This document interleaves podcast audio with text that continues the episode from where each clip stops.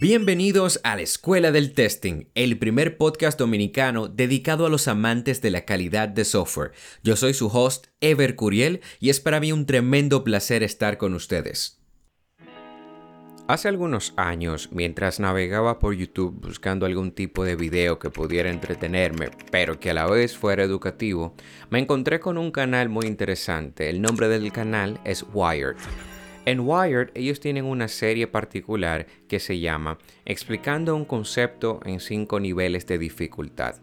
El título llamó mucho mi atención y cuando comencé a verlo me di cuenta de la temática de esta serie. Al final ellos buscan un profesional que es experto en algún área del conocimiento, vamos a poner el ejemplo de física, y entonces le dan un concepto, por ejemplo el tiempo, y tienes que explicar el tiempo en cinco niveles de dificultad. Pero lo interesante es que estas dificultades están representadas por diferentes personas. Por ejemplo, comenzando de atrás para adelante, tendrías a un profesional también en física, ¿no? Alguien que tiene un conocimiento a la par con quien está tratando de explicar el concepto. Luego tendrías a un joven universitario que estudia la rama del saber a la cual el concepto está relacionado. Posterior a esto, tendrías alguien que está yendo al bachillerato y que tiene algún conocimiento general de lo que se trata ese área del conocimiento, pero que no necesariamente conoce este concepto que se le va a explicar. Posterior a eso tienes un adolescente que está en la escuela y el último nivel o el primer nivel del 1 al 5 es un niño y tienes que explicarle un concepto de tu profesión a un niño. Y obviamente, si el niño le entiende, pues acertaste. Y si no, pues tal vez no conocías bien lo que estabas haciendo. Eso me voló la cabeza, porque claramente la siguiente pregunta que me vino a la mente fue, hmm, ¿sería yo capaz de hacer eso? ¿Podría yo explicar un concepto de mi carrera a un niño y que éste me entienda? Eso fue un reto mental interesante. Y de hecho, ese es el mismo reto que he decidido traerles hoy a ustedes. Imagínate que a tu lado tuvieras un niño lleno de curiosidad y de repente te pregunta, Hey, ¿qué es la calidad? ¿Cuál sería tu respuesta en ese preciso momento? Interesante pregunta, ¿verdad? Pues esta es la pregunta que trataremos de resolver en el día de hoy. Para ponerte en contexto, esta pregunta la utilizo en las entrevistas con los ingenieros de calidad de software que estoy evaluando en algún momento para alguna vacante, sin importar el nivel que sea. Me hace sentido que si vamos a reclutar a un profesional cuyo título involucra el término calidad, pues a lo mínimo tienes que tener una idea acabada de qué significa porque de lo contrario creo que sería muy cuesta arriba tratar de asegurar algo que desconocemos. El punto de apoyo para generar esta pregunta, además de que me parece divertido, se encuentra en un quote de uno de los más importantes físicos y académicos de la humanidad. Su nombre fue Albert Einstein, quien dijo, si no sabes explicarlo a un niño de 6 años, es porque no lo dominas lo suficientemente bien. Vaya, pareciera que el señor Einstein nos pone en un lugar difícil, donde trata de enseñarnos que saber hacer algo no es suficiente. También debemos ser capaces de expresar y dar razón de eso que hacemos en diferentes niveles del conocimiento. Esto claro para poder establecer que realmente dominamos un tema. Tomando esto como punto de partida, creo que es oportuno resaltar que el poder de expresar lo que hago y por qué lo hago es algo que va más allá de un mero concepto de prueba de conocimientos. No, esto tiene como diferentes matices en el saber. Es una competencia elemental el yo poder expresarme de manera adecuada en mi contexto profesional, sobre todo en una época donde las metodologías de trabajo ágil son cada vez más la norma. Y por consecuencia, la capacidad de expresar lo que haces a personas que no comparten tu mismo nivel técnico es una habilidad apreciada ya no suma tanto valor a alguien que cuando le preguntas por qué haces X cosa, te dé como respuesta, e, es muy complicado, te explico luego, o realmente solo sé que así funciona, o no te preocupes, yo sé lo que hago, tranquilo. Amigos, Esos tiempos quedaron atrás. La comunicación efectiva es vital para el buen funcionamiento de un equipo. Por ende, detrás de un concepto, detrás de una pregunta que pareciera trivial para muchas personas, hay matices de profundidad. Es que también tú sabes lo que dices saber, que también tú eres capaz de comunicarte, que tanto tú dominas aquello para lo cual tú mismo te acuñas un título de profesional. Así que, siguiendo esta línea de pensamiento y tratando de resolver nuestra pregunta inicial, deberíamos hablar un poco de ¿qué es calidad? Iniciamos por decir, que muchas personas a lo largo de la historia han traído definiciones y conceptos acerca de lo que es la calidad. Por tanto, me es obligatorio invitarte a pasar al gran salón, a la mesa redonda de la calidad. Aquí todos son amigos, así que ven, toma asiento. Vamos directamente a una fuente de información que nos pueda decir al día de hoy qué consideran aquellas personas hispanohablantes lo que es calidad. Entonces para ello te voy a introducir a mi amigo de siempre, Rae. Rae, por favor, ilumínanos. ¿Qué es la calidad? Venga, tío, que me la pones fácil. ya lo sabes. Para mí, la calidad eh, es una propiedad o un conjunto de propiedades inherente a algo, ¿sabes? Que permiten juzgar su valor. Sí, tío, eso me parece correcto. Muy bien, Rae, muchas gracias por esas valiosas informaciones. Mm, aquí hay algo interesante que podemos analizar. Fíjense cómo Rae nos dice que realmente la calidad es una propiedad de un producto. Por ende, no puedo hablar de que voy a modificar la calidad del producto sin modificar el propio producto. Interesante, pero vamos a ver algunas otras opiniones. En este caso me gustaría pues presentarles, ¿no? A uno de mis amigos un poquito más sofisticado. Así que Oxford, por favor, ilústranos, ¿qué es la calidad para ti? Amigo, la calidad es como el estándar de algo comparado con otra cosa de igual similitud. Um, en otras palabras, podría decirse que es el grado de excelencia de algo. Y a mi friend, eso es como lo más sencillo. Muy bien, gracias Oxford. Qué bueno saber y ver que realmente estás mejorando tu español. Me alegro mucho por ti. Pero bueno, de vuelta a lo que nos compete. Miren, hay algo interesante en esto porque Oxford acaba de traer a la mesa unos elementos que hasta el momento no habíamos escuchado. El primero es un tema de estándar, el segundo es un tema de comparación. No hay forma de nosotros establecer el nivel de calidad de un producto al menos que no lo comparamos. Y personalmente, em, si lo vamos a llevar a un punto organizativo o de organización, yo diría que las organizaciones tienen cuatro formas de realizar comparaciones, que son las más elementales, para nosotros poder determinar cómo estamos a nivel de la calidad de los productos que estamos produciendo. En primer lugar, la organización se puede mirar a sí misma y decir, ok, ¿cómo está la calidad de los productos que estoy produciendo al día de hoy en relación a los productos que yo producía el día de ayer? Y obviamente esta comparación en el tiempo me permitiría a mí saber si voy bien o voy mal. Y, como bien dice Oxford, cuál es el grado de excelencia que yo estoy produciendo en lo que estoy haciendo. Por otro lado, y el segundo punto sería compararme en relación a mis competidores. Claramente, en un mundo globalizado, todo producto que yo realice está compitiendo con el de alguien más. ¿Cómo se compara mi producto en relación a los de mi competencia? ¿Estamos al mismo nivel de calidad? Bueno, es un punto importante para yo poder determinar esto. Otro punto es el nivel de estándar. ¿Estamos nosotros cumpliendo los estándares de nuestra industria en relación a la producción de los productos que estamos generando? Bueno, ese es un buen punto a evaluar. Y por último, esto ya es para organizaciones más maduras, sería un punto de comparación con el yo mismo de la propia organización en el futuro. ¿Qué tan distante estoy yo de ese ser que produce estos productos a un nivel mucho más alto? ¿Y qué tan rápido estoy yo llegando ahí? Este nivel casi no todas las organizaciones los alcanzan y sobre todo para poder alcanzarlo se necesita tener un plan, una estrategia de cómo nosotros vamos a incrementar nuestro nivel de calidad en lo que realizamos, en lo que producimos, en cómo hacemos las cosas. Pero bueno, eso podemos hablarlo en otro episodio aparte. En este momento me gustaría compartir con ustedes algunas de las definiciones de calidad que han venido transcurriendo a través de la historia y podremos encontrarnos ahí algunos protagonistas que ustedes ni siquiera imaginan que se relacionan con la calidad, pero que interesantemente sí lo están.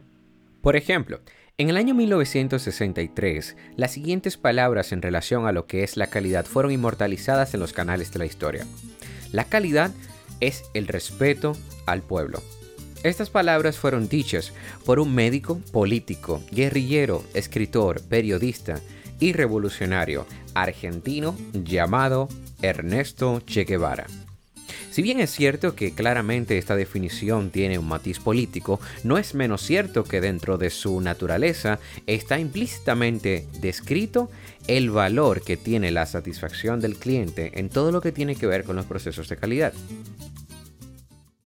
Claro que el Che no fue el último autor en hablar acerca de la calidad, y para los años 1988 tenemos a Kaoru Ishikawa, quien hacía su aporte en la historia describiendo un producto con calidad como un producto que ha sido desarrollado siendo el más económico, el más útil y resulta siempre satisfactorio para el consumidor final. Aquí vemos em, un aspecto interesante porque se comienzan a juntar algunos aspectos económicos en la definición de calidad. Vemos que no es solamente que el producto que se proceda a construir pueda satisfacer la necesidad del cliente, sino que desde la perspectiva de la organización que lo realiza, tiene que ser económico y también le tiene que ser útil a ese consumidor final. Luego de esto, para el año 1990, aparece el señor James Harrington, quien es un gurú de la calidad y el autor del libro El coste de la calidad, que les invito a que lean, y él define la calidad de la siguiente manera. Es el hecho de cumplir o exceder las expectativas del cliente a un precio que sea capaz de soportar. Personalmente me gusta mucho la definición de Harrington porque en primer lugar apertura el horizonte de lo que debemos de lograr con la calidad. Él no solamente dice que se debe de cumplir con lo que el cliente quiera, sino que aquí agrega el elemento de exceder expectativas y eso es muy importante, especialmente al día de hoy y la forma como nosotros construimos software. Y por otro lado, habla de precio. Vuelve a jugar un factor importante el tema de lo económico en los procesos de calidad. Él habla acá de que ese precio que al final es el que se le va a asignar al producto tienen que ser pues soportable para ese cliente a quien le vamos a entregar dicho producto. Y por ende todos sabemos que por lógica, cada vez que nosotros incrementamos nuestros costos en los procesos de aseguramiento de la calidad, por decir algo, al final eso va a tener un impacto directo en la economía del producto final. Entonces, fíjense cómo lo que hacemos y cómo lo hacemos, las estrategias, los servicios que contratamos, el dinero extra que gastamos, tiene totalmente un impacto final sobre la definición concreta que Harrington nos da de calidad. O sea que esto es un engranaje que tiene que ver con muchas partes moviéndose y es importante ver cómo este autor, en palabras sencillas, puede resumir tantas cosas que al final están intrínsecamente valoradas en lo que nosotros hacemos en nuestro día a día. Resumiendo, yo diría que Harrington nos enseña que no solamente es importante el nivel de calidad que logremos, sino qué nos está costando. Al final, ¿estamos haciendo las cosas tan eficientes como sean posible o estamos comprando bazucas para matar moscas? Otro autor que en el año 1992 causó algo de polémica, eh, y digo polémica en el sentido de que contrastado con las informaciones que tenemos hoy para por lo menos el área de aseguramiento de la calidad de software, pues es un poco contradictorio. Y ya van a ver por qué lo digo. Roger Schroeder tenía la firme opinión de que la calidad es incluir cero defectos, mejora continua y gran enfoque en el cliente. Y hasta cierto punto estoy totalmente de acuerdo, excepto cuando hablamos de cero defectos.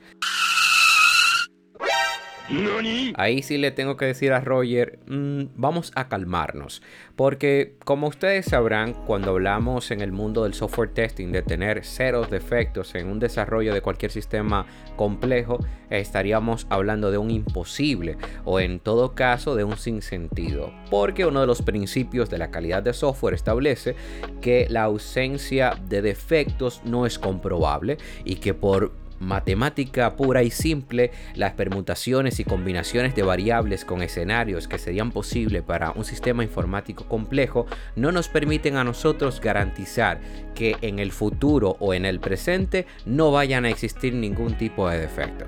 Entonces por eso esta es una de las definiciones históricas de calidad que entiendo que entrarían en conflicto con nuestro mundo de software testing. Pero fuera de eso, el tema de la mejora continua y el tema del enfoque al cliente siguen siendo muy buenos factores de esta definición.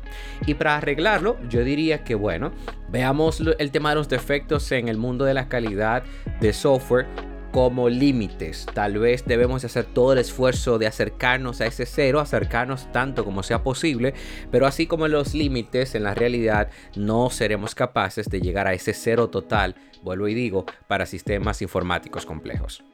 Más adelante en el tiempo, específicamente en el año 1996, llega el autor Philip Crosby, quien determinó que la calidad es el cumplimiento de normas y requerimientos precisos. Y acá doy mi opinión acerca de esta definición. Me gusta,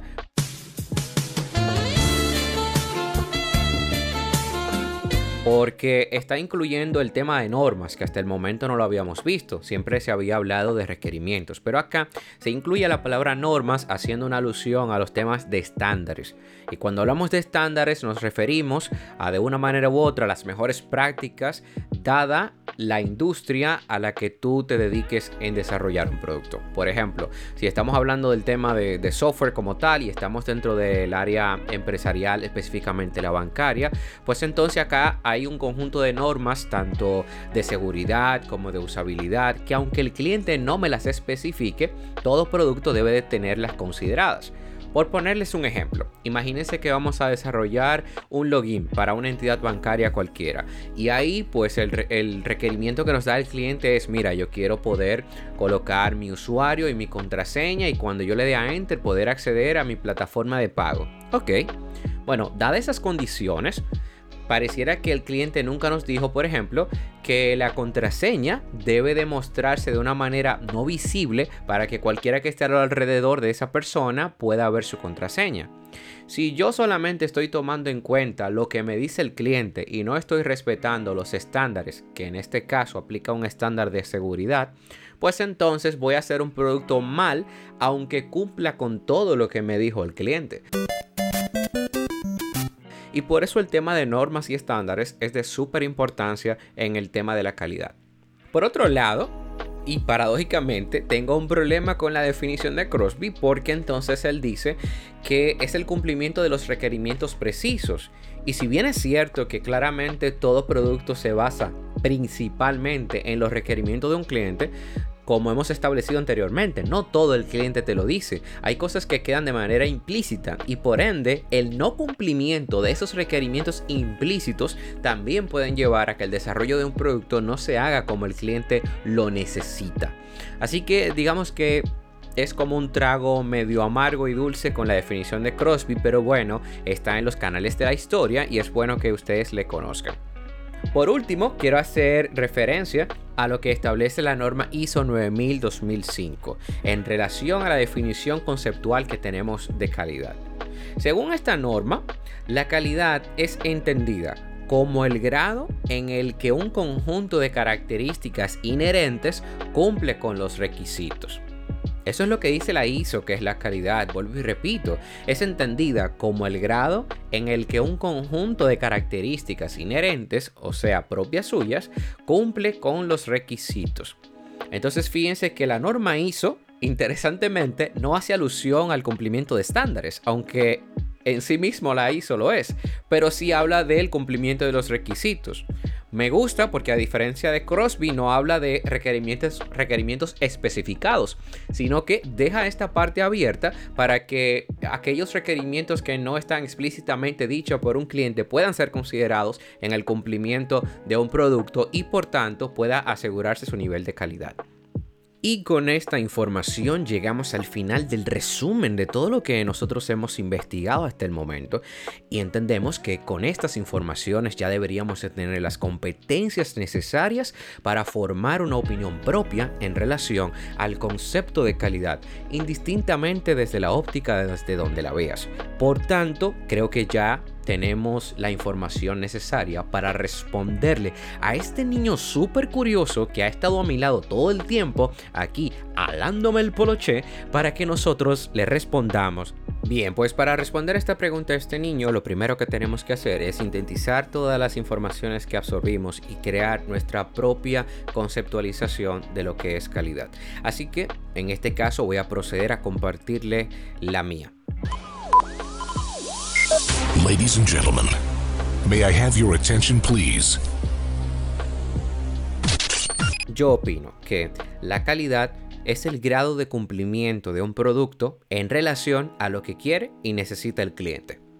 Me parece un acercamiento justo y que dimensiona muchas de las cosas que estuvimos conversando en el día de hoy. Ahora, la mejor pregunta es, ¿cómo sintetizamos esto para que un niño lo pueda entender? Te diría que lo mejor es utilizar ejemplos, ya que los niños son entes bastante visuales y que se relacionan mucho con las cosas que conocen y que pueden ver. Esto es un buen principio para explicarle a las personas que son ajenos a nuestras áreas. Así que aquí voy. Voy a hacer un intento de ver cómo me sale. Imagínate que tú me pides un helado de chocolate. Sí, sé que el chocolate es tu helado favorito y quieres que te dé una barquilla de chocolate. Pues yo me voy allá atrás, preparo ese helado que parece de chocolate, te lo traigo y se ve todo bonito. Se ve bien fresco, se ve que te va a quitar todo el calor. Y cuando lo pruebas, al final el helado, aunque parezca de chocolate, sabe a café. En ese caso, no te va a gustar, ¿verdad que no? Oh no. Claro que no, porque a qué niño le gusta el café, te va a gustar el chocolate. Pero eso no cumplió con tus expectativas. Tú querías un helado de chocolate y yo te entregué un helado de café. Eso quiere decir que lo que yo hice por ti no tenía calidad. Al final sí te di un helado, pero no era el helado que querías. Pero vamos a ver otra cosa. Imagínate que ahora sí, ahora sí la voy a atinar, ahora te voy a dar tu helado de chocolate. Me voy aquí atrás de nuevo, preparo tu helado de chocolate, pero esta vez te lo traigo en las manos, sin barquilla. Imagínate eso. ¿Cómo te lo vas a comer? Qué difícil, ¿verdad? Pero es tu helado de chocolate. Ah, en este caso te estoy dando lo que quieres, pero la forma en cómo te la estoy entregando no es necesariamente lo que tú necesitas. Tú necesitas ese helado de chocolate en una barquilla para que te lo puedas comer. Entonces, si tuviéramos que definir qué es calidad, es cuando yo te doy lo que tú quieres y te lo entrego de la forma en que tú lo necesitas. Y ahí está, damas y caballeros, hemos creado una definición de qué es la calidad apta para niños. Y eso amigos es todo por el episodio de hoy. Espero que haya sido de su agrado, que le haya sacado mucho provecho y que le haya ayudado a expandir su conocimiento de calidad y del mundo del software testing. Te invitamos, es más, te retamos a que nos sigas en nuestras redes sociales, especialmente en Instagram como la Escuela del Testing. Ya somos más de 150 y esto apenas comienza. Así que comparte este episodio, ve a Instagram, coloca en los comentarios cuáles otros temas te gustaría que abordemos y también cuál es el concepto concepto propio que tú tienes de calidad. Comparte etiqueta y déjale a todo el mundo saber que la escuela del testing está de vuelta. Happy testing para todos.